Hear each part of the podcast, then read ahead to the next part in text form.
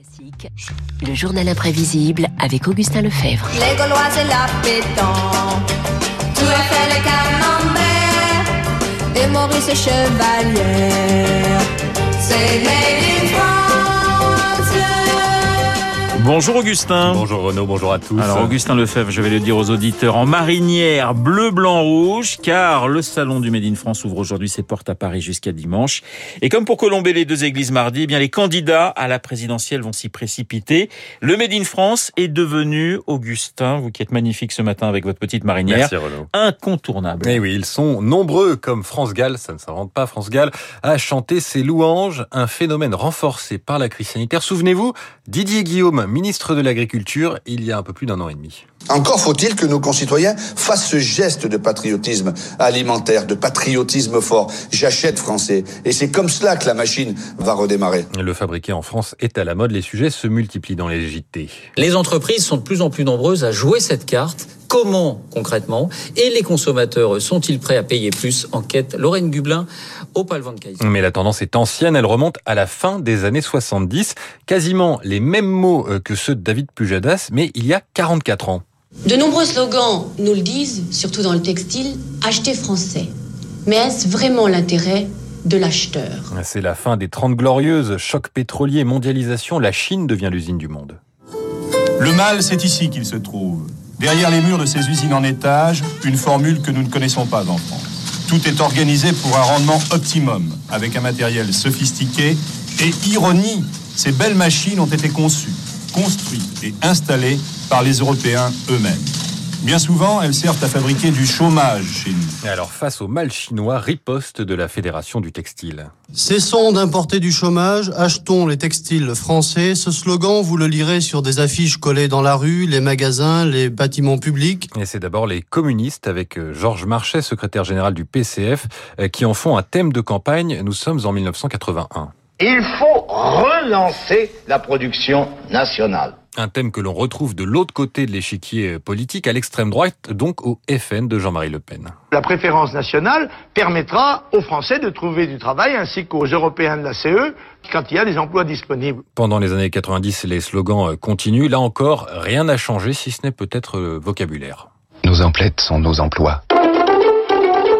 Nos emplettes sont nos emplois sur fond euh, de drapeaux français et d'étoiles européennes. Alors Augustin, petit à petit, le Made in France va dépasser les clivages. Après les extrêmes, tout le monde s'en saisit. Oui, ça évolue avec une crise, le 11 septembre 2001, qui plonge le monde dans l'effroi. Une nouvelle fois, David Pujadas. Face aux craintes de récession, Lionel Jospin, dans une interview à Ouest France, appelle, je cite, à la responsabilité civique des chefs d'entreprise et des consommateurs.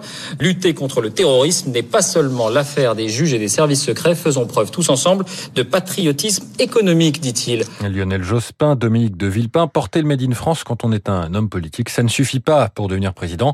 François Bayrou en a fait l'expérience. Nous sommes en 2012. Il en avait fait le cœur de sa campagne. C'est montrer que on peut produire en France à condition d'être dans la bonne gamme, qu'on n'est pas obligé de démissionner et de baisser les bras. Et Bayrou, défenseur du fabriqué en France, est vite remplacé par un autre ambassadeur, Renaud, vous allez reconnaître. L'esprit de la marinière, c'est l'esprit de l'engagement de chaque citoyen pour défendre le Made in France. Arnaud Montebourg. Ministre du redressement productif de François Hollande, il n'hésite pas à faire le coq, on reste dans le thème, avec la nouvelle voiture électrique de Renault par exemple. Et alors, elle marche super bien. Elle est fabriquée en France. Il fait pas de bruit, c'est génial. Je vais tenter une accélération forte pour voir ce que ça donne. Ah ouais, ça y va. hein. Mais alors là, on en prend un coup de jus. hein. Avant la dernière présidentielle en 2015 et 2016, tout le monde s'est pressé au salon du Made in France et aux assises du produire en France. Alain Juppé, Cécile Duflot, Nicolas Dupont-Aignan, Jean-Luc Mélenchon. L'occasion pour Bruno Le Maire, alors candidat à la primaire de la droite, d'ironiser. Après, il y a certainement une chose que nous savons produire en France.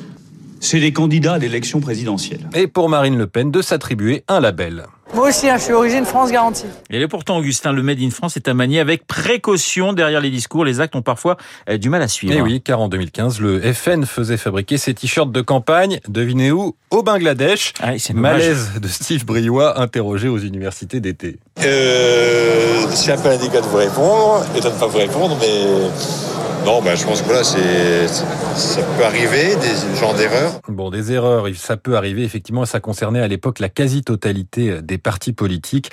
Il faut dire que malgré 40 ans de discours cocorico, il reste des progrès à faire, notamment sur l'information des consommateurs. Des pistes donc pour les candidats l'année prochaine. Quant à moi, maintenant que cette chronique est terminée, je vais remettre mon pull fabriqué en Chine et mon écharpe qui vient d'Italie pour éviter d'attraper un rhume made in France. Voilà, vous allez mettre une petite chemise, euh, bah, écoutez, fabriquée dans les Vosges par exemple. Il y en a encore quelques-unes. Merci Augustin pour ce journal imprévisible. Dans un instant, le camarade David Barou et son décryptage. À tout de suite. Vous écoutez Radio Classique. Avec la gestion Carmignac, donnez un temps d'avance à votre épargne.